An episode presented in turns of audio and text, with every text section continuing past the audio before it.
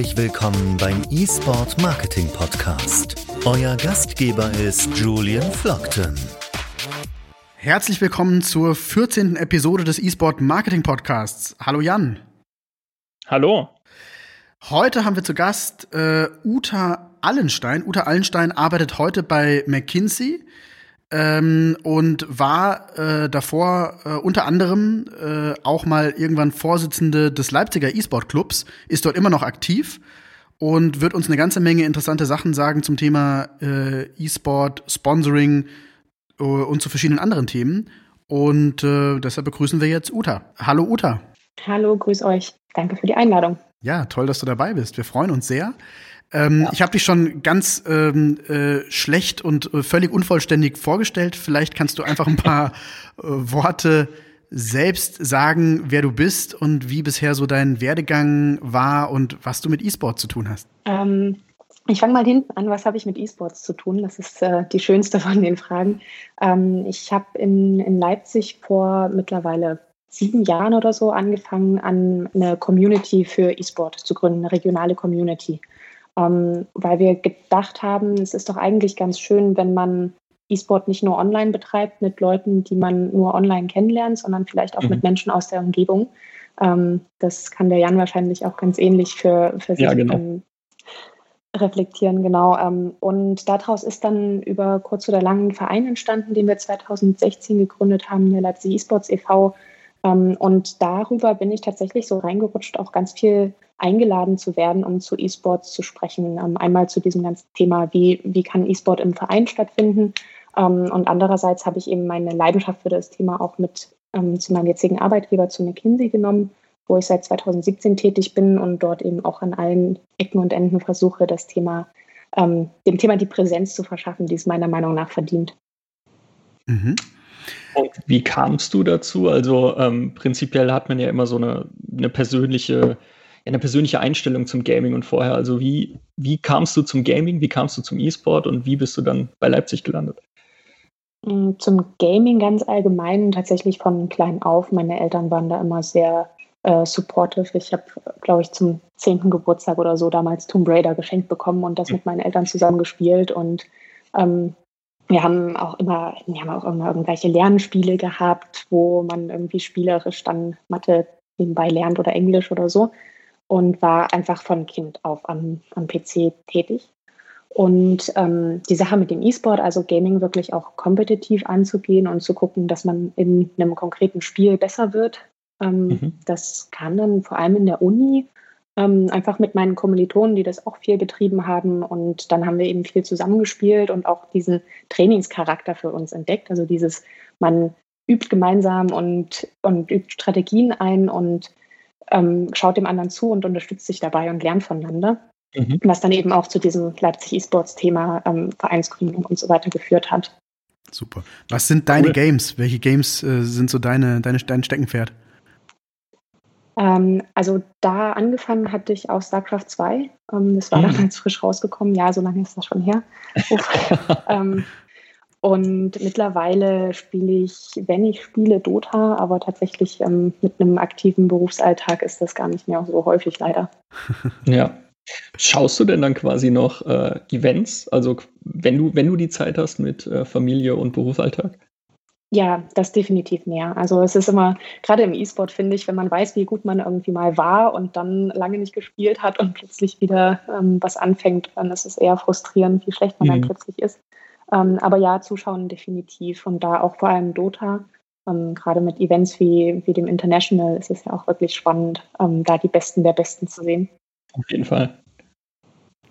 Erzähl doch mal ein bisschen was zu dem Leipziger E-Sport e.V., weil äh, da gibt es ja doch so ein paar interessante Sachen. Wie, wie muss man sich den Verein vorstellen? Wir sind im Moment ungefähr 150 Mitglieder.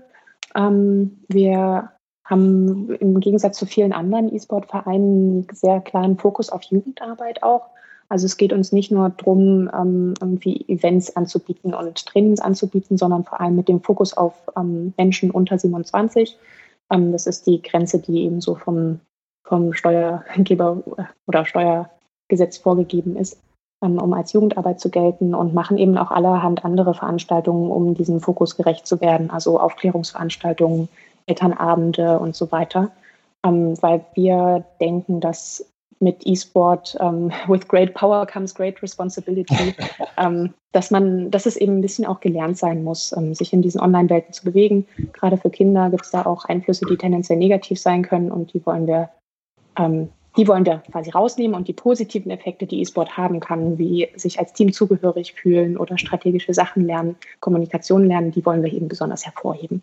Ja, ich glaube, das sind so die, die wichtigen Dinge, die, glaube ich, die Mehrheit der, der E-Sport-Vereine in Deutschland ähm, so auf der Agenda hat und natürlich gegen viele Vorurteile nach wie vor anzukämpfen äh, hat.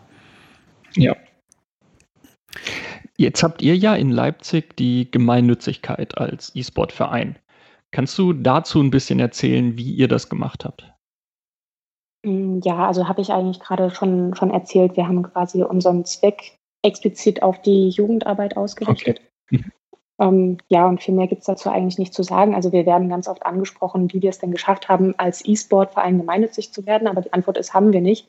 Wir haben es geschafft, als Jugendverein gemeinnützig zu werden. Ah, okay, okay. Das heißt, ihr habt so ein bisschen sozusagen als kleinen Trick in Anführungszeichen ähm, das angewendet, weil als, als klassischer Sportverein ihr keine Chance gehabt hättet, die Gemeinnützigkeit zu bekommen. Ja, also Trick würde ich gar nicht mal sagen, weil es tatsächlich das ist, was wir im operativen Geschäft halt tun. Ähm, ja, genau. Ja. Ja. Aber wenn es anders gegangen wäre, sozusagen, wenn es möglich gewesen wäre, auch als ähm, E-Sport-Verein sozusagen im Rahmen eines Sportvereins die Gemeinnützigkeit zu erlangen, wäre das ja unter Umständen auch eine Alternative dann gewesen zu diesem, zu diesem äh, Jugend. Ja, da sind wir uns auch sehr einig, dass wenn wir das wenn das möglich wäre, dann würden wir beide Zwecke in unsere Satzung genau, reinschreiben. Genau. Okay. Ähm, ja. Genau. Okay, na gut, dann hoffen wir mal, dass die nächsten Jahre dort noch einige Änderungen möglicherweise mit sich bringen werden. Äh, das ist ja, ja. Ein, ein zäher Prozess. Jetzt habe ich gelesen, du hast Physik studiert, wenn ich richtig informiert bin. Ja, das ist richtig. Wow, und ähm, jetzt, äh, jetzt kommt man mit einem Physikstudium zu McKinsey. Okay, das ist ja nicht äh, so ungewöhnlich. Da wirst du wahrscheinlich nicht die Einzige sein im Unternehmen, die ähm, Physik studiert hat. Ähm, wo ist jetzt da der Schnittpunkt zwischen, sage ich mal, Physikstudium, E-Sport und äh, Unternehmensberatung? Also zwischen E-Sport und Physikstudium erstmal ist tatsächlich die Schnittmenge, dass, glaube ich, in beiden äh, Gebieten einige Nerds rumlaufen und es einfach eine große Überschneidung der Interessenslagen gibt. Ähm, so, so plump das jetzt klingt. Ähm, da gibt es jetzt, also manche versuchen dann mir irgendwie reinzudichten, dass ich mit Game Physics und Physics Engines irgendwie zu tun hätte. Nein, das ist überhaupt nicht so. Ähm, ist einfach, ist beides ein Interesse von mir, sage ich mal. Okay. Ähm, und mit der Beratung, also es ist tatsächlich so, dass, dass McKinsey an allen möglichen Bereichen berät. Wir sind eine Strategieberatung ähm, für Top-Management und das Top-Management hat halt ganz unterschiedliche Fragen. Ähm, und manchmal sind die Fragen eben die, die man irgendwie als erstes erwarten würde. Was für einen Preis setzen wir für ein neues Produkt an oder, oder so. Ähm, und manchmal ist die Frage halt auch, hey, was ist eigentlich dieses E-Sports, von dem gerade alle reden und sollten wir da drin investieren? Und so, so kommt es halt, dass man, dass man bei McKinsey kommt man eigentlich mit einem, ähm, mit einem Set an Kompetenzen in Richtung gut Probleme lösen können und gut analytisch vorgehen können, was ich halt tendenziell vom, vom Physikstudium habe. Ja. Ähm, und ergänzt das aber mit einem bestimmten fachlichen Spike, den man nicht unbedingt braucht am Anfang, aber der natürlich hilft, das eigene Profil zu schärfen. Und so schärfe ich eben mein Profil in Richtung E-Sport und Gaming. Okay. Das heißt, ähm, bist du jetzt bei McKinsey primär für diese Bereiche E-Sport zuständig oder bist du eigentlich auch in anderen Bereichen, so was klassisches Consulting angeht, genauso tätig? Oder ist es eine eigene, ein ganz eigener Bereich, der sich mit diesem Thema Gaming und E-Sport beschäftigt bei euch? Es ist ein eigener Bereich, aber ich mache fast gar nicht Gaming und E-Sport, einfach weil das nach, natürlich nachfragebasiert ist und das jetzt nicht ständig nachgefragt wird. Aber wenn es nachgefragt wird, dann bin ich quasi in Deutschland eine der Personen, die da als erstes angesprochen wird. Wie mache aber tatsächlich im Alltag ähm, vor allem Digitalberatung. Okay. Also wie sollten sich Unternehmen in, in der digitalen Welt aufstellen? Interessantes. Seit wann Thema. gibt es die Gaming Unit, wenn ich sie so nennen darf, denn bei McKinsey jetzt? Ähm, also das ist auch immer sehr diffus, ähm, weil es ja auch unterschiedliche Regionen gibt. McKinsey ist ja weltweit tätig. Ähm, zum Beispiel in Asien gab es die schon, gibt es die schon irgendwie seit 20 Jahren. Mhm. Während in Europa das jetzt irgendwie auch in letzter Zeit erst sich sich stärker rausbildet. Mhm. Aber merkt ihr generell im Unternehmen bei euch, dass plötzlich Kunden irgendwie proaktiv auf euch zukommen und sagen, hey, habt ihr auch Kompetenz oder könnt ihr uns auch beraten? Äh, wir haben irgendwie gehört, E-Sport ist so ein großes Ding äh, und brauchen da jetzt irgendwie Unterstützung. Also habt ihr da das Gefühl, ja. dass es mehr wird? Ja, definitiv. Ähm, also es sind unterschiedliche Themen, mit denen wir, wir angesprochen werden. Eins ist natürlich eben dieses Sponsorship-Thema. Also wir machen ja auch viel Marketing- und Sales-Beratung im klassischen Sinne. Und oft kommt man dann eben auf neue Kanäle, was kann ich neu entdecken, um mein Sponsorship-Profil noch mehr zu schärfen. Ähm, da ist E-Sport immer eine der Fragen. So muss ich mir das angucken, was mhm. ist das eigentlich? Ähm, aber es sind auch ganz andere Richtungen, aus denen das kommt. Ähm, ich habe auch ähm, in, in, einem Bereich was zusammengestellt, wie andere Länder E-Sport anerkennen, ob die das als Sport anerkennen, ob die da bestimmte Visa-Regulierungen haben. Ähm, solche Sachen habe ich auch schon mal recherchiert. Ich habe auch ähm, zusammengestellt, wie man eine Gaming City aufbauen sollte. Also viele Städte ähm, entdecken das Thema ja auch als, als Tourism, Tourismusmagnet für sich mhm. und fragen dann, okay, muss ich jetzt ein eigenes Stadion bauen, um E-Sport-Events stattfinden zu lassen oder muss ich Teams hierher holen? Wie hole ich Teams hierher? Mhm. Ähm, ja, ganz bunte Fragestellungen tatsächlich. Okay. Aber alles eben eher strategischer Natur. Ja. Wo würdest du jetzt generell äh, Deutschland in, im internationalen Vergleich dort sehen, ähm, wenn du sagst, du hast auch andere Länder dir angeguckt? Ähm, sind wir da auf Augenhöhe? Ich meine, was die, was die Anzahl der Gamerinnen und Gamer angeht äh, und was den, die generelle Größe des Marktes angeht, äh, wissen wir, dass Deutschland in Europa da ganz weit vorne ist. Aber wie würdest du so das, das Awareness-Thema äh, sehen? Ist das schon in der, in der Breite der Unternehmen irgendwie angekommen? Oder auch wenn du sagst, da sind sogar jetzt irgendwie Städte, Gemeinden dabei, die sagen, hey, äh, können wir das nicht irgendwie als Tourismusmagnet irgendwie sehen? Wo, wo stehen wir hier in Deutschland im Vergleich äh, mit, mit dem restlichen Europa oder auch international? Hm, ich denke, dass es bei vielen auf dem Schirm ist, eben weil es so viele Gamer auch in Deutschland gibt und irgendwie die Zahlen zeigen, dass, dass das was ist, woran, woran man arbeiten sollte. Ich glaube aber, dass das Verständnis noch irgendwie ganz in den Kinderschuhen steckt. Also wir haben in Deutschland zum Beispiel ein sehr progressives Visa-Regularium, mhm. was ja auch jetzt kürzlich erst vom ESPD so stark ähm, gepusht wurde und dadurch umgesetzt wurde. Ja. Ähm, aber dieses ganze Thema mit der Anerkennung und dass man sich so in dieser Debatte verbeißt, ob das jetzt Sport ist oder nicht. Ähm, ich persönlich denke immer, es ist gar nicht so wichtig, ob das Sport ist. Es ist einfach ähm, das, was ein E-Sport-Verein tut oder was der E-Sport für unsere Gesellschaft ähm, ist, ist einfach ein Phänomen, das, das beachtet werden muss. Ja, und absolut. dass man lieber richtig macht, als es unkontrolliert ähm, passieren zu lassen. Absolut. Ja. Das ist auch genau so, das, was wir in den letzten ja. Podcast-Folgen schon immer gesagt haben. Ja. ja. Also ich glaube, jeder, der sich mit E-Sport intern so beschäftigt, den nervt eher dieses Thema so ein bisschen, genau. weil man sich daran so da dreht man sich irgendwie so ein bisschen im Kreis. Und das geht ja auch gar nicht um ja, diese Frage, sondern es geht ja bei den Vereinen, wie du sagst, um das Thema Gemeinnützigkeit. Nur FIFA, Sport oder genau. ist jetzt auch Counter-Strike-Sport oder weiß ich nicht, also dann diese E-Games einzuführen und das nur auf, ähm, ja, nur auf Sportspiele zu fokussieren, das ist ja. Genau, haben wir diese, diese komische Unterteilung. Das ist eine Debatte, die irgendwie in die falsche Richtung geht, ja. in meinem Verständnis. So gute Spiele, schlechte Spiele und das darfst du spielen, aber das dann doch wieder nicht. Und ähm, klar, das wird intern im E-Sport natürlich sehr ähm, mit, mit irgendwie Augenrollen irgendwie äh, konnotiert. Wie, aber siehst du auch, so unsere Erfahrung ist oft, ähm, dass aber auf der anderen Seite, wenn man dann wieder im Unternehmen ist, ähm, das dann plötzlich trotzdem irgendwie indirekt eine Rolle spielt, weil natürlich, wenn etwas nicht als Sport anerkannt ist, dann, dann zögern Unternehmen oft so ein bisschen und sagen, ja, aber es ist ja nicht so richtig als Sport anerkannt und gerade im Bereich Sponsoring ist es dann doch noch vielleicht so ein bisschen eine Hürde. Ähm, siehst du das auch? Also ich glaube, insgesamt wird es weltweit in unseren Augen, glaube ich, gar keinen Einfluss auf das ganze Phänomen E-Sport haben. Aber was wir halt oft merken, ist, wenn man dann tatsächlich im Unternehmen ist, dass die dann trotzdem ja so indirekt ein bisschen Hemmungen haben, weil sie sagen, ja, das wird ja einen Grund haben, dass es nicht anerkannt ist und so weiter. Ist das auch eure Erfahrung oder, oder eigentlich nicht? Doch, definitiv. Also vor allem ist da sehr viel Vorurteil, glaube ich, im Spiel, was die unterschiedlichen Genres anbelangt. Ähm, es gibt einfach Klienten, die hart sagen, ähm, Sponsorship von Counter-Strike, das geht nicht zusammen mit unseren Wertevorstellungen, weil das ist USK 16. Ja. Ähm, während sie sagen, oh, Fortnite, das klingt super, das spielen die ganzen Kiddies, das machen wir. Wo ich mir als jemand, der irgendwie mehr drinsteckt, an den Kopf greifen muss. Warum, warum jetzt ähm, Fortnite und nicht Counter-Strike? Es ist irgendwie ein sehr ähnliches Genre, aber mhm was man dann einfach auch respektieren muss. Also das, das ist ganz wichtig. Das Sponsorship muss halt einfach zu dem Unternehmen auch passen und das Unternehmen muss da auch authentisch drin, drin aufgehen und wirken. Ja. Und wenn die sich mit was unwohl fühlen, dann, dann sollen sie das bitte auch nicht tun. Was wir in dem Moment gemacht haben, ist halt zu versuchen, recht fachlich zu argumentieren. Also wir haben eine Umfrage gemacht, ähm, wie, wie so die Assoziation mit negativen Begriffen von E-Sport ist und haben herausgefunden, dass die Assoziation mit Gewalt eigentlich recht weit unten kommt. Also es ist eher so eine negative Assoziation mit, ist eine Geldmaschinerie und Geldgier und so weiter. Aber die Assoziation mit gewaltverherrlichend und gewalttätiges Verhalten befördernd war relativ weit unten in unserer Umfrage. Und wir haben einen Pressespiegel gemacht, wo wir geschaut haben, ähm, wie viele Artikel im Jahr werden eigentlich in der deutschen Presse veröffentlicht, wo E-Sport eher negativ beleuchtet wird und wo E-Sport eher positiv beleuchtet wird, im Gegensatz zu neutral einfach erwähnt wird. Und da sind die Neutralen schon ganz weit vorne. Ähm, ich glaube, es waren über 90 Prozent.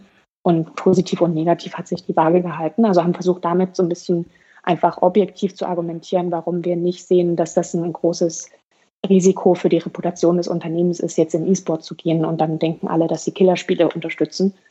Ähm, aber wie gesagt, das muss am Ende das Unternehmen für sich entscheiden, ob sich von solchen objektiven Argumenten leiten lässt oder ob es einfach das subjektive Gefühl dann halt nicht dazu passt. Und dann ist das auch völlig okay. Ja. Jetzt, jetzt hast du ja gesagt quasi, dass ähm, bei der Beratung mehr oder, möglich, äh, mehr oder minder die Möglichkeit war oder gesagt wurde, dass Counter-Strike jetzt nicht gewollt ist, aber Fortnite schon. Ähm, hat das was quasi mit damit zu tun, wirklich rein mit dem USK und FSK oder mit der Comic-Darstellung oder dass kein Blut da ist? Ich frage im Endeffekt, weil ja jetzt Valorant, ich weiß nicht, ob du dich damit in letzter Zeit auseinandergesetzt hast, ja für Turniere extra einen Blutaus-Modus ähm, eingestellt hat, den es jetzt gibt, der auf Turniere benutzt werden muss und gleichzeitig das, den Spike eben Spike nennen und nicht mehr Bombe. Also haben dann Spiele, die quasi das gleiche Prinzip haben wie Counter-Strike, aber dann auf Blut und ähm, ja, Gewalt äh, dotierte Namen ähm, äh, verzichten, mehr Chancen? Ähm, also die Frage, ob das an der USK liegt oder am Blut, ist so ein bisschen ähm, also das, die USK ähm, bewertet ja unter anderem, genau, wie realistisch ja. die Gewaltdarstellung ist. Deswegen ja an beiden. Okay. Ähm, und ich glaube schon, dass die USK was ist, das kennen sehr viele und das lässt sich dann irgendwie leicht messen und argumentieren. Okay, das, das ist noch okay, bis, bis 12, das klingt ja super. Ähm, oder ab 12 und ab 16 Euro, das klingt schon ganz schön brutal. Ähm, ich glaube schon, dass solche, also wenn die Spieldesigner da auch ähm, sage ich mal, den, den Schritt mitdenken und sagen, okay, unser Spiel kann besser in der Öffentlichkeit wirken, wenn wir solche Modi einbauen, ähm, kann das da auf jeden Fall helfen. Okay. Ähm, tatsächlich das konkrete Beispiel Valorant gab es zu der Zeit, ähm, als wir das Projekt gemacht haben, noch nicht. Deswegen konnten wir das da leider nicht diskutieren. Aber bei, bei Fortnite war es tatsächlich die weniger realistische Darstellung. Mhm. Interessant. Ja, ich glaube auch. Also ich glaube, die, absolute Horrorvorstellung jeder Marke ist natürlich, dass es dann heißt, äh, keine Ahnung, Marke XY unterstützt Killerspiele oder irgend sowas. Also das sind ja so, so als, als Schlagzeile. Das ist jedem irgendwie, glaube ich, mit Schweißperlen auf der Stirn irgendwie vor Augen. Aber ja. ähm, das muss man Und auch respektieren. Das haben wir auch untersucht. Ne? Also wir haben halt auch geschaut, ähm, kennen Leute, die E-Sport-Skeptiker sind, ja. überhaupt Marken, die im E-Sport aktiv sind. Also mhm. ja, klar, wir wollen, dass unsere Marke bekannt wird bei Menschen, die E-Sport gut finden. Ähm, aber haben wir dadurch automatisch den Effekt, dass auch die Leute, die E-Sport inhärent blöd finden, und davon gibt es halt genug in Deutschland, ähm, dass die dann unsere Marke auch doof finden. Und da hat die Umfrage eigentlich auch gezeigt, dass das nicht der Fall ist, dass mhm. es den meisten entweder egal ist oder sie auch einfach gar keine Marken benennen könnten, die irgendwas mit E-Sport zu tun haben. Ja, absolut. Ja. Ja. Das sehen ja, wir also schauen wir auch nicht. Ja. ja. Jetzt kennst du ja ganz gut so diesen, diesen Sponsoring-Markt oder siehst auch, dass Unternehmen irgendwie einfach generell sagen, hey, ich möchte irgendwie, ich sehe, ähm, da haben wir ein sehr großes Publikum. Also wenn wir von E-Sport reden, ich glaube, das haben wir im Podcast jetzt schon 300 Mal irgendwie gesagt, äh, wir reden ja doch von einem Entertainment-Markt am Ende des Tages. Und ähm, an dem komme ich irgendwie gar nicht mehr vorbei, zumindest nicht, wenn ich irgendwie eine Zielgruppe habe, die ähm, jünger ist äh, dann, dann ist dieser, dieser ganze E-Sport-Markt natürlich für mich interessant. Jetzt sagen Unternehmen, okay, ich kann das nicht mehr irgendwie weiter ignorieren. Ich möchte irgendwie dort ins äh, Sponsoring rein. Ähm, jetzt gibt's natürlich im E-Sport ganz, ganz verschiedene Möglichkeiten, wie das möglich ist. Ich kann, sage ich mal, meinen, meinen E-Sport-Club vor Ort, wenn ich in Leipzig wohne, zum Beispiel irgendwie den, den E-Sport-Club Leipzig unterstützen als irgendwie einen Verein. Ich kann auch gleich sehr viel Geld in die Hand nehmen und kann irgendwie sagen, ich sponsere irgendwie ein Team, äh, ich sponsere irgendwie vielleicht sogar eine ganze Liga. Ähm, wie ist dort so, wenn du, wenn ihr Unternehmen irgendwie beratet, ähm, was ratet ihr denen? Wie, wie schafft man im Prinzip so einen Einstieg in diesen ganzen E-Sport-Markt? Ich weiß, das ist eine sehr allgemeine Frage. Das ist wahrscheinlich ein großer Unterschied, ob du jetzt bei einem Weltkonzern sitzt oder irgendwie bei einem Mittelständler. Aber reden wir jetzt mal zuerst mal vielleicht von den äh, etwas größeren Mittelständlern, nicht von den ganz großen Unternehmen. Ich glaube, das ist dann wieder eine ganz andere Sache. Was, was kann man denen raten, wenn die sagen, so wir wollen in diesen deutschen E-Sport-Markt ähm, reingehen? Wo fängt man da an? Ja, also wir gehen da tatsächlich auch wieder über möglichst objektive Zahlen. Ähm, wir haben ein Framework, das heißt RCQ, steht für Reach. Ähm, C ist, Moment, RCQ ist Cost, ähm, Q ist Quality. Ja. Ähm, und be bewerten halt diese drei Parameter für verschiedene Möglichkeiten. Also das erstmal, also ich fange nochmal von vorne an. Das, ja. das Unternehmen muss halt erstmal sagen, okay, in welche Richtung soll es eigentlich grob gehen ähm, wo dann eben solche Entscheidungen sind wie, nein, wir wollen per se kein Counter-Strike oder wir wollen ähm, unbedingt ein Spiel aus dem und dem Genre, weil wir gehört haben, das passt irgendwie voll gut zu uns oder, oder so. Ähm, das heißt, irgendwie erstmal wird so ein bisschen der, der Möglichkeitenraum aufgespannt. Und wenn man dann konkrete Ideen hat, was könnte es sein, ähm, zum Beispiel, ähm, man überlegt, ob man die Counter-Strike Deutsche Meisterschaft sponsert oder die Counter-Strike ESL One. Ähm, dann würde man quasi reingucken in diese Zahlen. Reach heißt Reichweite, ähm, mhm. wie viele Menschen erreiche ich eigentlich in der Zielgruppe, die ich erreichen möchte. Also mhm. nicht blenden lassen von den großen Zahlen, die da irgendwie bei Twitch immer rauskommen, mit wie viel wahnsinnig viele Leute man erreicht hat, sondern wirklich ähm, in der Altersgruppe, die ich erreichen möchte, in der Sprache, die ich erreichen möchte, in und auch Unique Eyeballs, also nicht wie viele Leute haben mal den Stream angeklickt, sondern wie viele bleiben da tendenziell auch dabei. Mhm. Ähm, das ist quasi Reach. Ähm, Kost ist, wie viel kostet das Ganze? Und kostet natürlich ein ESL One zu sponsern wahnsinnig viel mehr als ähm, ein Deutschland bezogenes Turnier zu sponsern.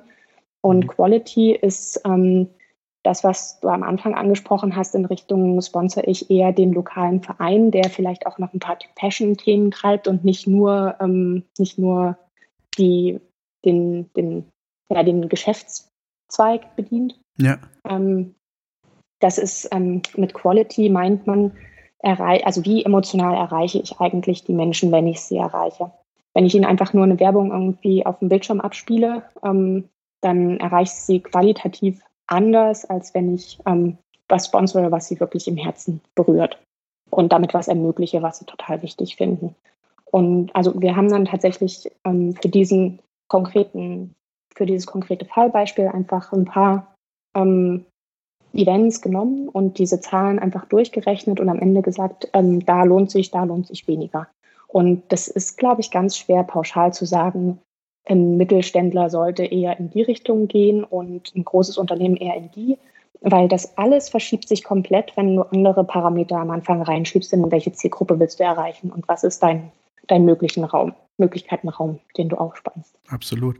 Was natürlich total interessant ist, das heißt, ihr müsst auch irgendwelche Metriken haben intern, mit denen ihr dann dieses Q, also diese Quality messt, also das Engagement oder die Emotionalität von einzelnen äh, Events oder Teams oder, oder der, der Kampagne. Genau, wobei wir immer versuchen, dass Quality, das ist ein wichtiger Faktor, aber es sollte jetzt nicht den Riesenausschlag geben. Also wenn deine Reach einfach richtig schlecht ist und es richtig teuer ist, dann kann die Qualität so gut sein, wie sie will, dann ist es vielleicht trotzdem nicht das Beste. Also die, dieser Quality Score, das ist eher ein Multiplikator, der dann am Ende so einen Faktor 2 ausmachen kann. Ja. Aber der reißt nicht raus, wenn ein Engagement irgendwie zehnmal so teuer ist. Ja, okay, klar. Also wenn ich den lokalen E-Sport-Club irgendwie in einem kleinen Dorf sponsere, die irgendwie, äh, weiß ich nicht, zehn Twitch-Abonnenten haben, dann ähm, kann die Quality extrem hoch sein, aber wenn die Reach fehlt, dann ja, habe ich nichts davon. Interessant, okay. Ähm, Jetzt habt ihr wahrscheinlich auch ähm, den Fall, dass wenn ihr da ins Unternehmen kommt, dass, dass ihr ja wahrscheinlich auch einen ganz, ganz großen ähm, Beratungsbedarf erstmal habt, weil ja das ganze E-Sport-Universum so unglaublich heterogen ist mit diesen ganz vielen verschiedenen Ligensystemen. Jedes Game hat wieder eigene Ligensysteme und so weiter. Das heißt, ich stelle mir vor, da ist dann wahrscheinlich auch erstmal ein ganz großer ähm, Beratungsbedarf, um überhaupt diese Systeme ein Stück weit so weit zu verstehen, um überhaupt dann eine Entscheidung treffen zu können. Ja, also da empfehlen wir tatsächlich auch immer, dass Sie versuchen, dass das Wissen dazu von innerhalb des Unternehmens kommt. Ähm, wir können da zwar eine Momentaufnahme zeichnen, aber so schnell wie im E-Sport Spiele dazukommen, Teams sich auflösen, komplett woanders sich zusammenfügen und weiß ich nicht, so diese ganze Dynamik, Overwatch äh, verliert irgendwie ganz viele wichtige Spieler, weil Valorant mhm. rausgekommen ist. Mhm. Ähm, das kann man einfach nicht nicht sekundengenau nachverfolgen und man kann nicht mit einer Empfehlung, die von Anfang 2020 ist, ähm, ein Sponsorship entscheiden, was Anfang 2021 getätigt wird. Und deswegen sagen wir eigentlich immer, ähm, sie müssen das Bewusstsein dafür haben, dass es diese Volatilität gibt, wo die liegen könnte. Und dann müssen sie eigentlich eine Person in ihrem Marketingteam haben, die, die sich damit eh, vielleicht auch weil es ihr Hobby ist, sowieso gerne auseinandersetzt und die da am Ball bleibt. Ähm, weil das, das bringt einfach niemandem was, wenn wir da eine Momentaufnahme reingeben und sagen, jetzt im Moment ist das das Beste. Man muss das halt kontinuierlich weiter evaluieren und auch gucken, sind die Zahlen, die ich mir da am Anfang ausgerechnet habe mit der Reichweite und der Qualität, ist das auch am Ende wirklich, hat sich das irgendwie manifestiert in Umsatzsteigerung oder sowas? Und wenn man dann feststellt, hm, nein, hat es nicht, dann muss man halt anpassen. Und wenn man dann jedes Mal wieder McKinsey fragen muss, wie passe ich denn jetzt an, ähm, dann ist es halt blöd. Absolut. Also da ja, sollte man auch interne, interne Fähigkeiten aufbauen und vor allem nutzen, weil es gibt ja so viele von uns E-Sport-Fans, ganz ehrlich. Ähm, bestimmt mhm. gibt es da in jedem größeren Unternehmen auch einen, der liebend gern da sein, sein Wissen preisgibt. Absolut. Und damit einbringt. Und da sind wir ja gleich, gleich beim nächsten Thema eigentlich. Das heißt ja, ähm, wir haben ja schon oft gesagt hier in den Podcasts, ich kann ja auch das E-Sport-Thema selbst wiederum für Recruitment-Themen oder für die Gewinnung neuer Mitarbeiterinnen und Mitarbeiter verwenden. Und ähm, vielleicht macht es ja dann sogar Sinn, auch im Marketing eben äh, quasi zwei Fliegen mit einer Klappe zu schlagen und zu sagen, naja, ich hole mir eben auch Leute vermehrt auch in ähm, Teams rein, die eben E-Sport-affin sind, um, wie du sagst, dann die Kompetenz eigentlich im Haus zu haben. Ja, also ich würde jetzt nicht auch eine komplette HR-Kampagne machen, nur um einen Marketer zu heuern, der sich ein bisschen mit E-Sport auskennt. Aber was du sagst, ist natürlich vor allem für, für Tech-Konzerne eine super Sache. Also weil du erreichst ja wirklich einen sehr engen ähm, Bereich an Menschen mit diesem E-Sports-Thema. Halt tendenziell irgendwie junge Leute, die vielleicht kurz nach dem Uni-Abschluss stehen, die gerade auf, auf Jobsuche sind, ähm, die, die halt wirklich perfekt in dieses Schema reinpassen, so die möchte ich jetzt eigentlich für meinen Konzern haben. Ja. Und also ich glaube auch, dass, ähm, dass das Wissen, was man selber beim, beim Spielen und beim Kompetitivspielen sich aneignet, also dieses strategische Denken und so weiter, dass das schon auch wertvoll ist. Und das auch, also in meiner Ansicht, ähm, ich mache immer Werbung dafür, E-Sportler anzuheuern, weil die einfach, da sind halt einfach smarte Leute, ne?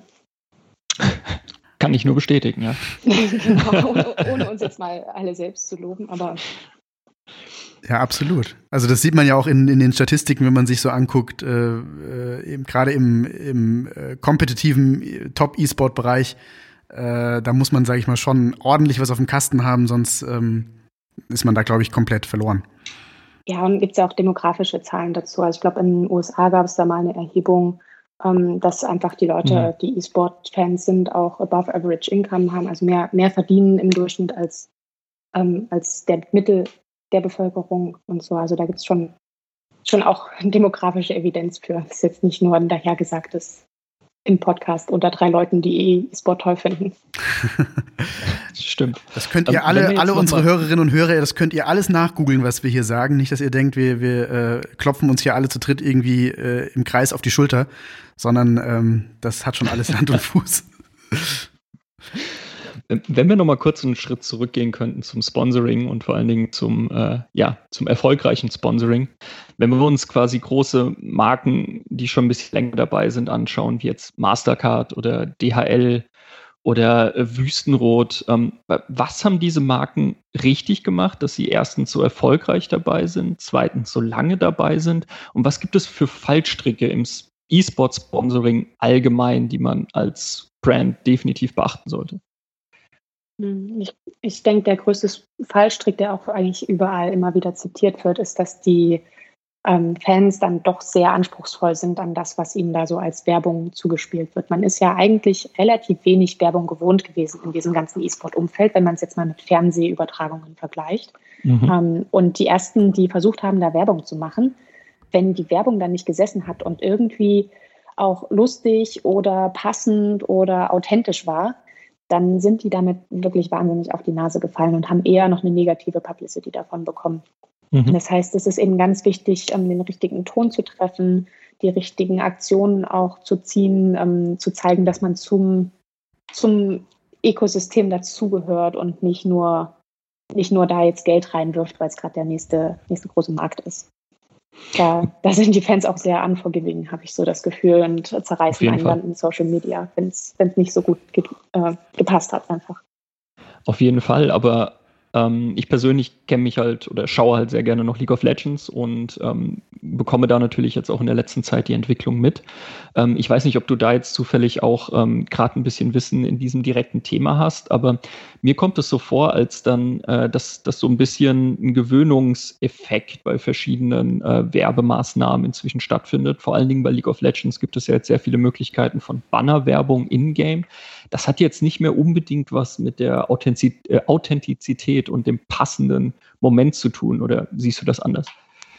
Ähm, das stimmt. Also ich glaube, bei, bei League of Legends war es einfach so, dass dann einfach von jeder Branche eine Marke aufgesprungen ist, weil man gesehen mhm. hat, dass die anderen Marken das machen. Aber irgendwie die Branchenslots sind dann schon zu. Also wenn ein Auto drin ist, dann muss man nicht noch eine Automarke ähm, reinbringen, so ungefähr. Mhm. Ähm, aber ich glaube trotzdem, dass die dass die Wirkung davon halt viel, viel geringer ist, wenn man einfach nur so eine Bande bezahlt, als wenn man sich irgendwie wirklich Gedanken macht, wie könnte mein Spot die Leute wirklich ansprechen. Also von denen, die du genannt hast, ähm, ist DHL ja auch im, im Dota aktiv. Mhm. Die machen da ja auch ganz viel das Thema Personalmarketing, was ihr vorhin schon angesprochen hattet, und ähm, versuchen da wirklich sehr interaktiv zu sein. Also ich war selbst mal ähm, bei der ESL One in Hamburg zu Dota 2 und die waren schon einfach omnipräsent, aber nicht aufdringlich, sondern halt auch mit coolen Aktionen und haben Sachen aus dem Spiel, Spielelemente wiederverwendet, ähm, die den Zuschauern halt vertraut sind. Also diesen Kurier, Kurier den es da genau. gibt. Genau. Ja, sehr coole Aktion. Ähm, und ich glaube, das, das ist halt was, wo man dann einfach auch positive Emotionen in den Leuten hervorruft und nicht dieses, oh, schon wieder Werbung. Mhm. Und ähm, inwiefern siehst du da noch starke Chancen? Ich muss jetzt leider nochmal zu League of Legends wieder zurückgehen.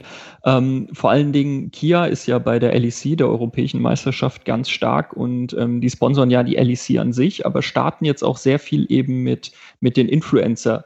Marketing durch. Das heißt, sie produzieren sehr viele YouTube-Videos mit den ganzen Influencern, Castern und ähnliches. Ähm, wo siehst du da Unterschiede? Wo siehst du da Potenziale und was muss man da quasi beachten? Mhm. Ähm, das haben wir tatsächlich mit diesem ICQ-Framework, das ich vorhin mhm. genannt habe. Das ist übrigens auch keine Erfindung von uns jetzt für E-Sport, sondern das ist ein Marketing-Tool, das es schon, schon recht lange gibt.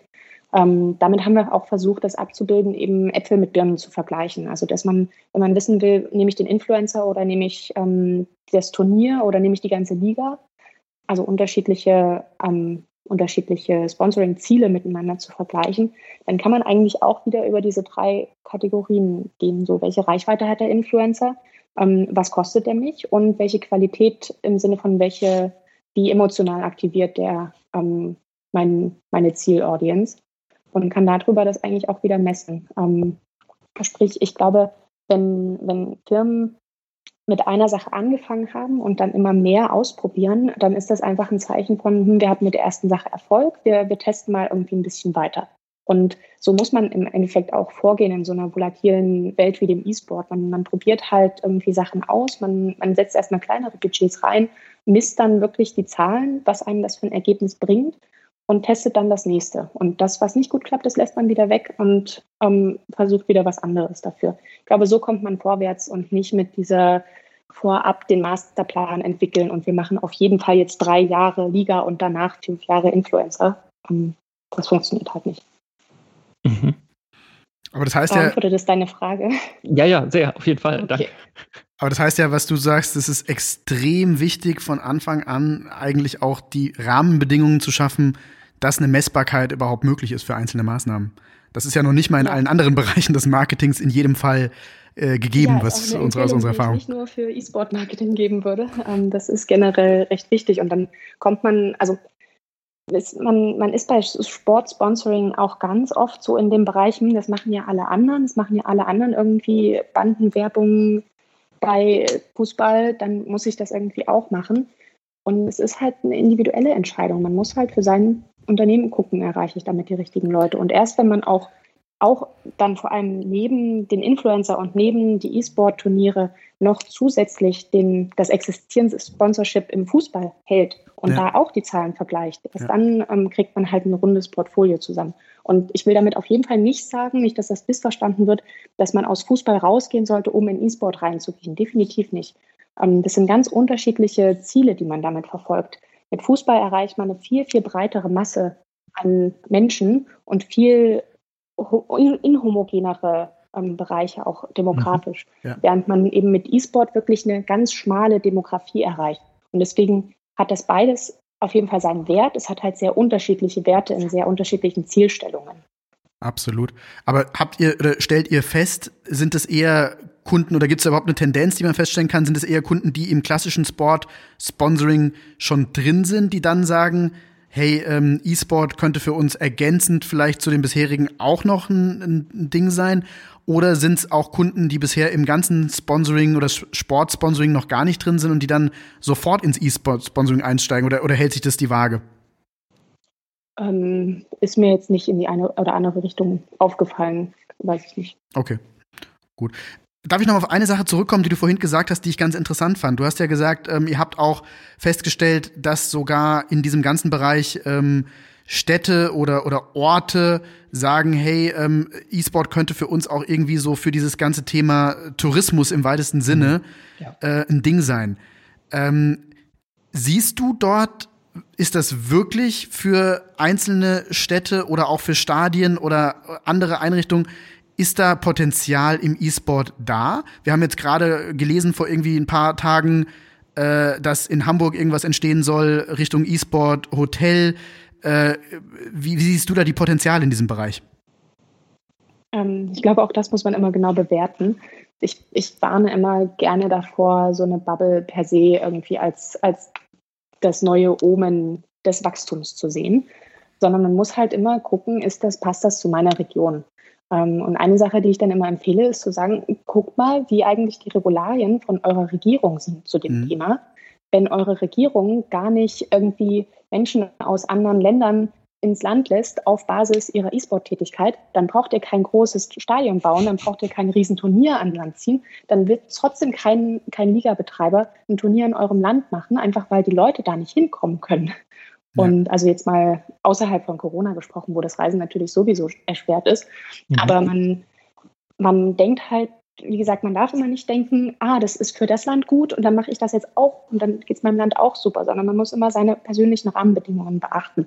Und deswegen ist die, die Antwort auf die Frage so, es kommt drauf an. Es, für manche Länder ist es gut oder für manche Städte in manchen Ländern und für manche ist es halt einfach nicht so gut. Wenn man zum Beispiel keine gute Flughafenanbindung hat, ähm, dann, dann bringt das alles nichts. Dann wird man die Pro-Gamer da nicht so leicht hinbekommen. Absolut. Aber da würde sich ja Deutschland theoretisch äh, wahrscheinlich sogar als Austragungsort für diverse äh, Turniere und so weiter eigentlich anbieten, weil was internationale Flughäfen angeht und so weiter, sind wir ja gar nicht so schlecht aufgestellt. Genau, und das sieht man ja auch, ähm, dass, dass viele, jetzt zum Beispiel ESL One, viele Turnierserien haben ja eine Station in Deutschland. Ja. Mhm. Absolut.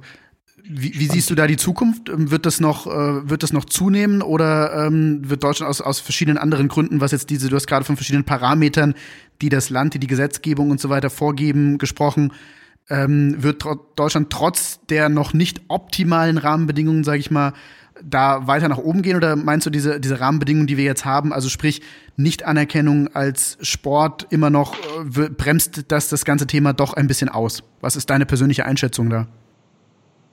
Ähm, ist, also finde ich ganz schwierig, da eine Vorhersage zu treffen. weil ich denke, dass es, dass es sehr gespalten ist, so in der politischen Meinung. Manche sehen irgendwie, dass es eine gute Sache ist, um auch Wirtschaft anzukurbeln und andere ähm, haben eben eine andere Meinung, die ich einfach nicht vertreten kann, weil es nicht meine ist. Also ich kann das gar nicht auch artikulieren, warum sie diese andere Meinung haben, weil es einfach wirklich für mich nicht verstehen kann. Aber ich merke immer wieder, dass es die gibt, ähm, die das halt eher als Bedrohung, als Gefahr sehen für zum Beispiel für den klassischen Sport und denken, dass es da einen Verdrängungseffekt gibt. Und das, das hält sich momentan gefühlt die Waage und kann in die eine oder andere Richtung kippen. Ich glaube, das hängt auch ganz viel von Events zusammen, die da, die da wieder die politische Meinung verschieben können. Das merken wir irgendwie jedes Mal, wenn es irgendwo ähm, ein School-Shooting gab. Dann war danach wirklich so ein Dip in der Reputation des E-Sport und dann kämpft sich der E-Sport langsam wieder hoch, ähm, weil es halt immer, ja, es gibt halt immer wieder die, die Gruppe der Gesellschaft, die sich damit nicht intensiv genug auseinandersetzt und pauschal der Meinung ist, E-Sport ist böse und verdirbt unsere Jugend. Ähm, ja, ja, deswegen, ähm, ich glaube, wir können da mit Graswurzelsachen ähm, da auch viel bewegen in dieser gesamtgesellschaftlichen Wahrnehmung. Aber es ist für mich einfach nicht einzuschätzen oder, oder vorherzusagen, in welche Richtung das kippen wird oder nicht. Interessant, ja. Ich glaube, Deutschland hat zumindest noch irgendwie insofern ähm, natürlich eine sehr starke Vereinsszene, was E-Sport-Vereine angeht, ähm, weil wir ja, mhm. wenn man jetzt böse wäre, könnte man sagen, Deutsche sind halt einfach Vereinsmeier. Und, aber das meine ich gar nicht despektierlich oder schlecht. In dem Fall sogar ist das ja, glaube ich, eine ganz gute Sache, auch was ihr vor Ort da in Leipzig macht. Ähm, da passiert ja eben genau das, dass man sagt, man kämpft irgendwie nicht nur gegen Vorurteile an, sondern man macht eben auch aktive Jugendarbeit um eben auch den Umgang, ähm, der ja auch in eine negative Richtung gehen kann. Also man muss ja dazu sagen, keiner in, in, einem, in irgendeinem E-Sport-Club wird behaupten, nee, Gaming ist nur positiv und kann überhaupt gar keine schlechten Auswirkungen haben. Ich glaube, jeder weiß, okay, natürlich kann es auch Leute geben, die dies übertreiben oder die eben zu lange vom PC hängen und so weiter und dadurch eben andere Sachen vernachlässigen. Aber ich glaube, dass gerade diese starke Vereinsszene in Deutschland ja dazu beiträgt, ähm, das ein bisschen in, in Bahnen zu lenken. Ja. Ähm, ähm. So, Jan, du wolltest gerade was sagen, ja, sorry. Genau, ähm, ich wollte äh, das äh, Thema ein bisschen kurz wechseln, weil ähm, ihr habt ja mit McKinsey auch ein bisschen untersucht, was quasi überhaupt die ganze Corona-Pandemie mit dem E-Sport und mit, mit Gaming an sich gemacht hat. Also wie, kannst du ein bisschen was dazu erzählen, wie die Pandemie im Endeffekt auch E-Sport und Gaming verändert hat? Ja, ähm, ich glaube, die meisten sehen da vor allem den positiven Treiber. So Gaming kann man ja auch von zu Hause und E-Sport ist einer der wenigen Sports, die irgendwie noch funktioniert haben in, in den Hochphasen der, mhm. der Corona-Pandemie. Und ähm, das sehe ich auch. Ähm, ich sehe vor allem, dass E-Sport da sehr, also einfach aufgrund seiner Natur irgendwie sehr schnell reagieren konnte und sehr viel schneller ähm, irgendwie kreativ wurde und neue Formate geschaffen hat, als es jetzt der klassische Sport getan hat. Aber ich glaube, man darf nicht vergessen, dass auch im E-Sport sehr viele davon gelebt haben, in Vor-Ort-Events zu machen. Klar. Und dass diese Events jetzt halt auch einfach reihenweise abgesagt werden mussten. Also gerade in Leipzig wurde jetzt ähm, kürzlich erst entschieden, dass die Dreamhack online stattfinden wird, statt offline.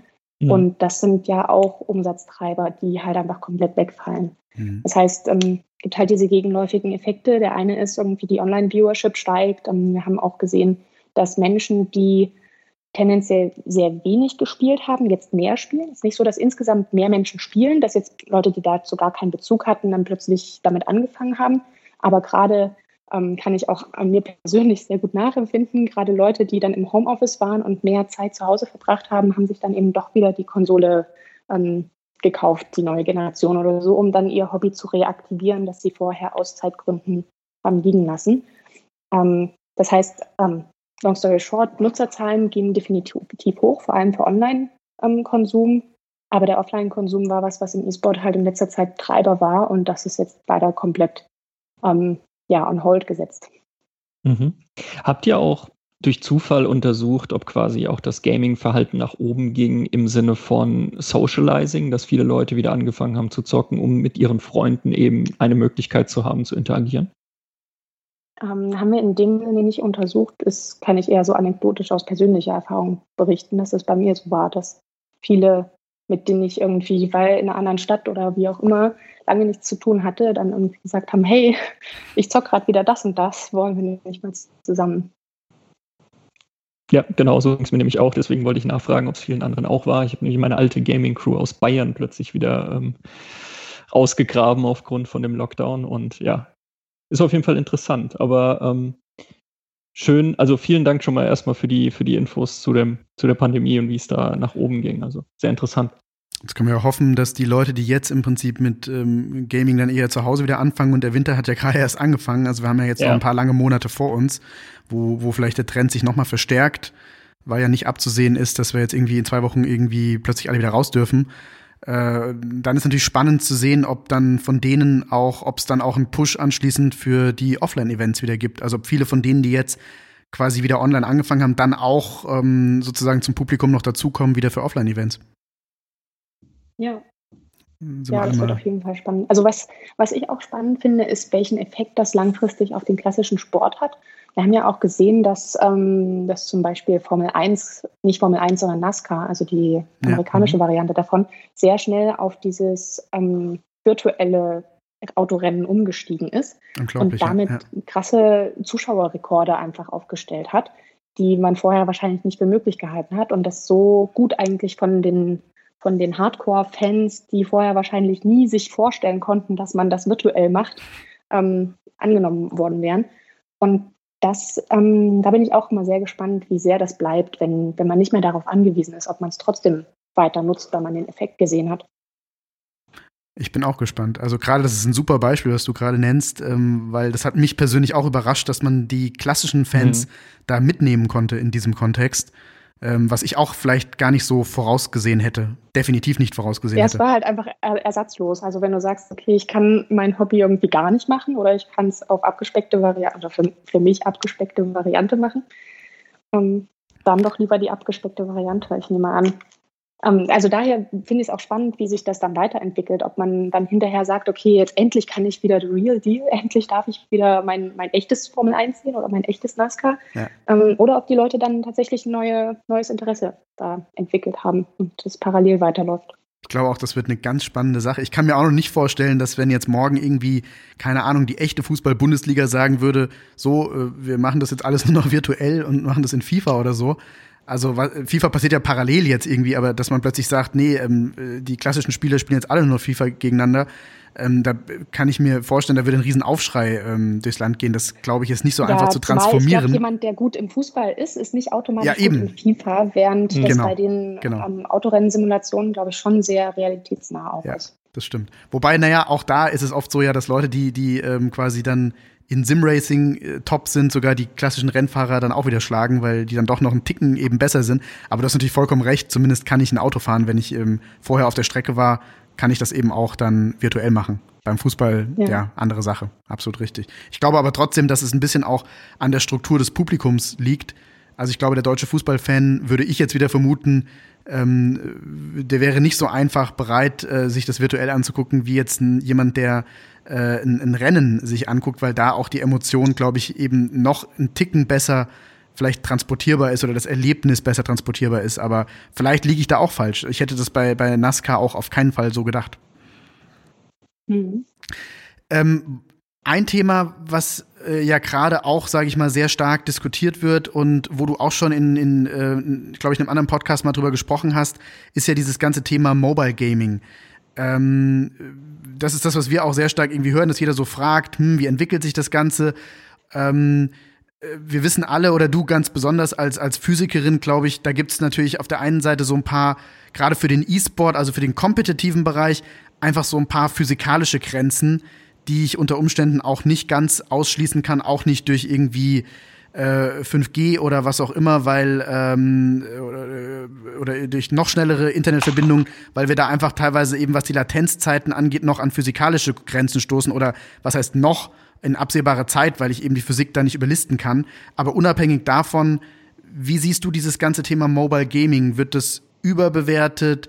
Wird es da einen starken Trend geben. Wir haben jetzt gerade gesehen, von der Woche irgendwie bei der neuen Apple-Präsentation war sogar League of Legends Teil der, der Vorstellung vom neuen iPhone. Wie beurteilst du das ganze Thema? Ich glaube, das ist ein super wichtiges Thema und ich glaube auch, dass das weiter wachsen wird. Ähm, ich glaube, also um, um nicht verschiedene Themen irgendwie durcheinander zu werfen. Das eine ist irgendwie Mobile Gaming, also dass Menschen gerne auf ihren, ihren Handheld Devices, also auf ihren Telefonen oder Tablets spielen. Ja. Ähm, das ist ein Trend, glaube ich, unabhängig davon, ob es Cloud Gaming geben wird. Und Cloud Gaming ist ja eben der Faktor, dass du dein Spiel nicht mehr lokal installieren musst, sondern dass das irgendwo auf einer Serverfarm installiert ist, genau. so wie dein Netflix-Film nicht lokal bei dir auf der Platte gespeichert ist, sondern dein Netflix-Film eben auf der Serverfarm gespeichert ist ja. und dann nur noch die Inhalte zu dir gestreamt werden, also nur noch das Bild, das, also alles, alle Berechnungen, ähm, wie die Spielfigur sich bewegt, welche Grafik da passiert, die ganzen Physikberechnungen, die passieren halt irgendwie remote, ähm, woanders. Dass ich brauche selbst und, gar keinen starken Gaming-PC mehr zu Hause mir aufzubauen. Genau, oder eben keine starke, keine starkes Tablet oder ja. ähm, oder kannst halt noch krassere Grafikspiele spielen, die kein momentan gebräuchlicher PC spielen könnte. Also genau. auch diese ganze Entwicklung von AAA-Titeln in immer noch mehr Grafikanforderungen. Das war ja so ein Race, der so ähm, im, vor zehn Jahren irgendwie recht relevant war ähm, hm. der jetzt ja eigentlich gar nicht mehr stattfindet. Ähm, hm. Es gibt irgendwie die Konsolen, die immer noch mal einen drauflegen und sagen, hey cool, wir haben eine neue Generation.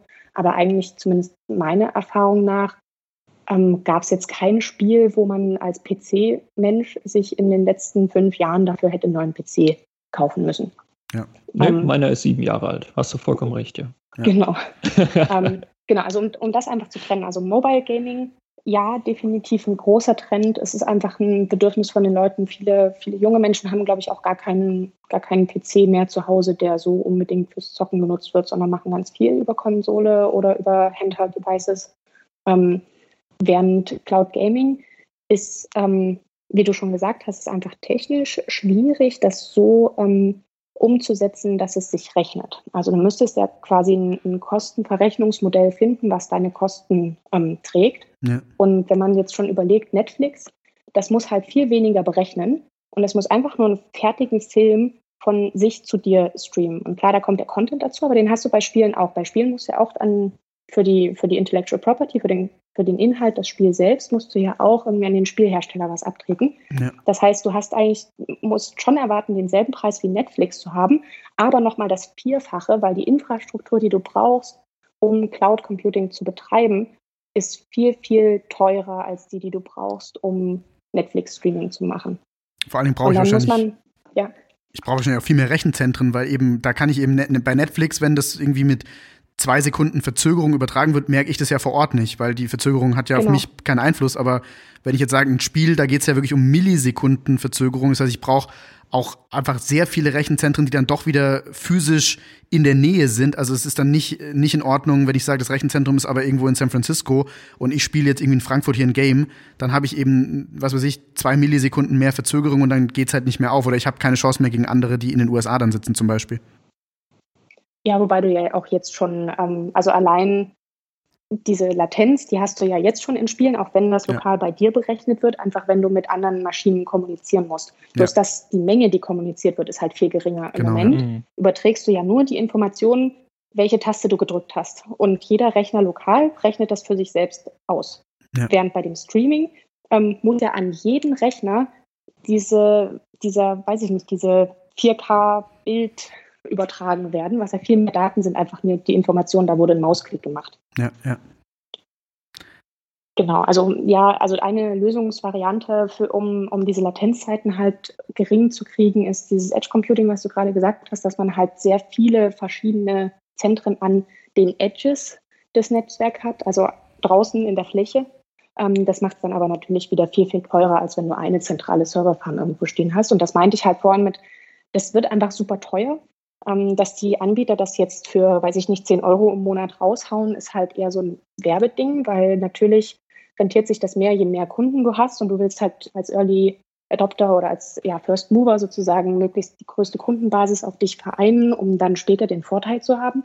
Aber ich glaube nicht, dass diese Preise von 10 Euro pro Monat langfristig tragbar sind.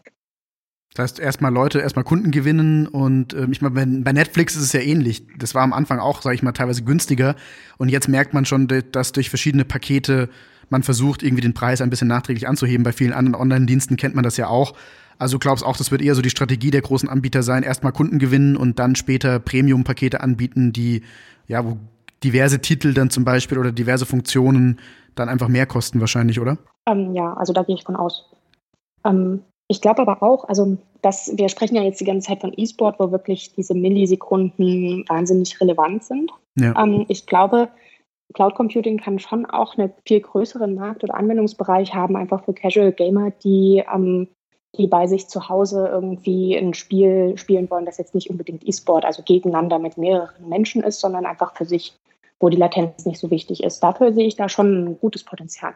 Und auch tatsächlich diese ähm, die Möglichkeit, das ein und dasselbe Spiel mit einem und demselben Spielstand völlig unkompliziert ähm, von deiner Couch im Wohnzimmer aus, von deinem Arbeitsrechner im Arbeitszimmer und wenn du auf Dienstreise bist, aus dem Hotel auf deinem Dienstlaptop ähm, zu spielen. Das, das finde ich halt irgendwie eine, eine spannende Sache daran. Das halt, wenn es alles eh in der Cloud ist, ist es egal, von wo du darauf zugreifst, du hast immer dasselbe Erlebnis mit derselben Qualität und brauchst nicht zehn verschiedene Devices, die alle diese Rechenpower haben. Absolut. Absolut. Ich glaube, irgendwann wird es diese Unterscheidung vielleicht gar nicht mehr geben oder man wird gar nicht mehr genau, vielleicht so in fünf bis zehn Jahren wird man gar nicht mehr genau hinterfragen, wo jetzt die Grafikberechnung oder so wirklich stattfindet oder ob jetzt nur noch der Bildschirminhalt zu mir übertragen wird. Ich glaube, man hat ja jetzt schon, ich glaube, man sieht ja jetzt schon bei den Apps, die auf dem iPhone sind, wie viele Apps berechnen jetzt schon irgendwelche Dinge im Hintergrund in der Cloud bei irgendwelchen Fotoeffekten oder Verzerrungen in Fotos oder irgendwelchen lustigen ähm, äh, äh, Augmented Reality Overlays und das sind ja auch jetzt schon Cloud-Berechnungen und eigentlich weiß keiner, ob das noch auf seinem iPhone berechnet wird oder in irgendeinem Cloud-Dienst, außer man liest sich irgendwie vorher die 30 Seiten ähm, äh, User Agreement irgendwie vorher durch, was ja eh keiner macht. Und ich glaube, unter Umständen ist das in fünf bis zehn Jahren bei dem einen oder anderen Game dann auch so, dass man einfach sagt, oh, ich kann das starten hier im App Store oder ich kann, das ist plötzlich auf meinem PC irgendwie in so einer Bibliothek da drin, ich kann darauf zugreifen. Und ähm, dann, dann hat man vielleicht gar nicht mehr diese, diesen, diesen, diese Unterscheidung, die, es jetzt, die man jetzt noch hat. Ja. Was, wir, wir haben jetzt verschiedene quasi Angebote, was, was Streaming-Plattformen für, für Games und ähnliches angeht. Sagen wir jetzt einfach mal Amazon Luna oder Google Stadia oder Shadow und ähnliches. Was müssen diese Plattformen denn jetzt machen, um wirklich auch die Oberhand zu gewinnen? Also was, was müssen die, weil sie bieten ja alle im Endeffekt das Gleiche an. Also was, was wird da in der nächsten Zeit jetzt noch passieren? Ich glaube, dass ähm, wichtig ist, gute Verträge mit den Spieleentwicklern ähm, zu schließen. Also du glaubst wirklich, dass es dort auch wieder ähm, bald dann nur spezielle Spiele für spezielle Plattformen geben wird? Ja, oder zumindest Spiele, die einen auf die Plattform locken. Die locken, also vielleicht hat man damit so einen Kollateraleffekt, dass sie auch auf andere Plattformen locken, aber wenn du der primäre Anbieter bist, dann vielleicht dann tendenziell die Leute eher bei dir einsteigen. Ähm, ich sage das so konkret, weil ich da an Half-Life Alex denke, was halt mhm. irgendwie krass die Zahlen nach oben getrieben hat, wie einfach generell VR-Brillen verkauft worden sind. Das war ein Spiel auf das, oder generell auf einen Half-Life-Nachfolger haben so viele gewartet. Und das dann nicht spielen zu können, bloß weil ich mir diese komische Brille nicht gekauft habe, das geht ja gar nicht. Deswegen kaufe ich mir die Brille nur für dieses Spiel. Natürlich nicht nur, sondern ich habe eh schon geliebäugelt und überlegt, ob ich das mache. Aber das ist dann halt der, ähm, der Moment, wo ich sage, okay, jetzt setze ich die Überlegung in die Tat um. Ähm, und da sind ja, glaube ich, auch die Sales, ich, habe jetzt keine exakten Zahlen im Kopf, die sind auf jeden Fall nach oben ge äh, gegangen. Ich will keine Zahl in den Raum werfen, die am Ende falsch ist. Ähm, aber es war ein spürbarer Peak in den, in den Verkaufszahlen von VR-Brillen, als Half-Life Alyx rausgekommen ist. Und ähm, das war ja nicht mal spezifisch nur für eine Brille. Es ist mhm. ja nicht so, dass das nur, ähm, nur für eine Brille irgendwie möglich war, für die von dem Hersteller, sondern es konnten alle Brillen genutzt werden. Aber trotzdem war es automatisch so, dass viele dachten, na, dann nehme ich gleich die Brille von dem Hersteller, weil der hat ja das Half-Life Alyx rausgebracht. Hm. So. Okay. Na gut, also sind wir sehr gespannt. Ich meine, bei Netflix und so weiter sehen wir es ja auch oder bei anderen Anbietern von, von Videoplattformen, wer halt die, die aktuellsten oder angesagtesten Serien irgendwie im Portfolio hat, ähm, da wird der Vertrag abgeschlossen. Ähm, und ich, wir sind auch alle sehr gespannt, äh, was da die nächsten ja, Monate und Jahre passieren wird. Ja. Gut. Jan, hast du noch Fragen? Äh, ich bin jetzt gerade Nee, gerade sind alle meine Fragen erstmal beantwortet, muss ich zugeben. Das ist doch schön. Uta, hast du noch irgendwas auf dem Herzen, wo du sagst, das willst du unbedingt in dem Podcast noch sagen? Das müssen unsere Hörerinnen und Hörer noch wissen. Ähm, ja, danke euch, dass ihr das macht. Also ich bin generell großer Podcast-Fan und finde es immer gut, wenn ein verschiedenes Wissen zur Verfügung gestellt wird. Und zum E-Sport gab es einfach viel zu wenige Podcasts. Also cool, dass ihr das macht und weiter so. Dankeschön. Das Dankeschön. freut uns. Das ist ja so ein bisschen die Intention, dass wir gesagt haben, Mann, also eigentlich war die Intention, ich bin ja hier in der Runde der, der am wenigsten über E-Sport oder über das ganze Thema Gaming weiß. Und ich habe so ein bisschen ja am Anfang gedacht, naja, bevor ich die ganzen dummen Fragen äh, hier dem Jan alleine stelle, dann kann ich sie auch gleich hier im Podcast stellen. Dann haben auch noch andere was davon. Das war ja so ein bisschen ganz platt gesprochen die Intention dieses Podcasts. Vielen, vielen Dank, dass du bei uns warst. Das hat total viel Spaß gemacht. Und äh, ich glaube, da ähm, haben wir sehr, sehr viele extrem interessante Sachen heute erfahren. Und ja, äh, ich kann mich nur bedanken bei dir. Ja, danke auch. Hat auch Spaß gemacht und ähm, ja, bis bald. Alles klar. Bis zum nächsten Mal. Dann äh, ist es für unsere Hörerinnen und Hörer, es ist Freitagnachmittag. Wir werden jetzt so langsam uns dann äh, ins Wochenende verabschieden. Also wünsche ich allen schon mal hier äh, ja ein schönes Wochenende und bis bald. Hat euch diese Episode des eSport Marketing Podcasts gefallen? uns, wenn ihr auch in der nächsten Folge wieder dabei seid.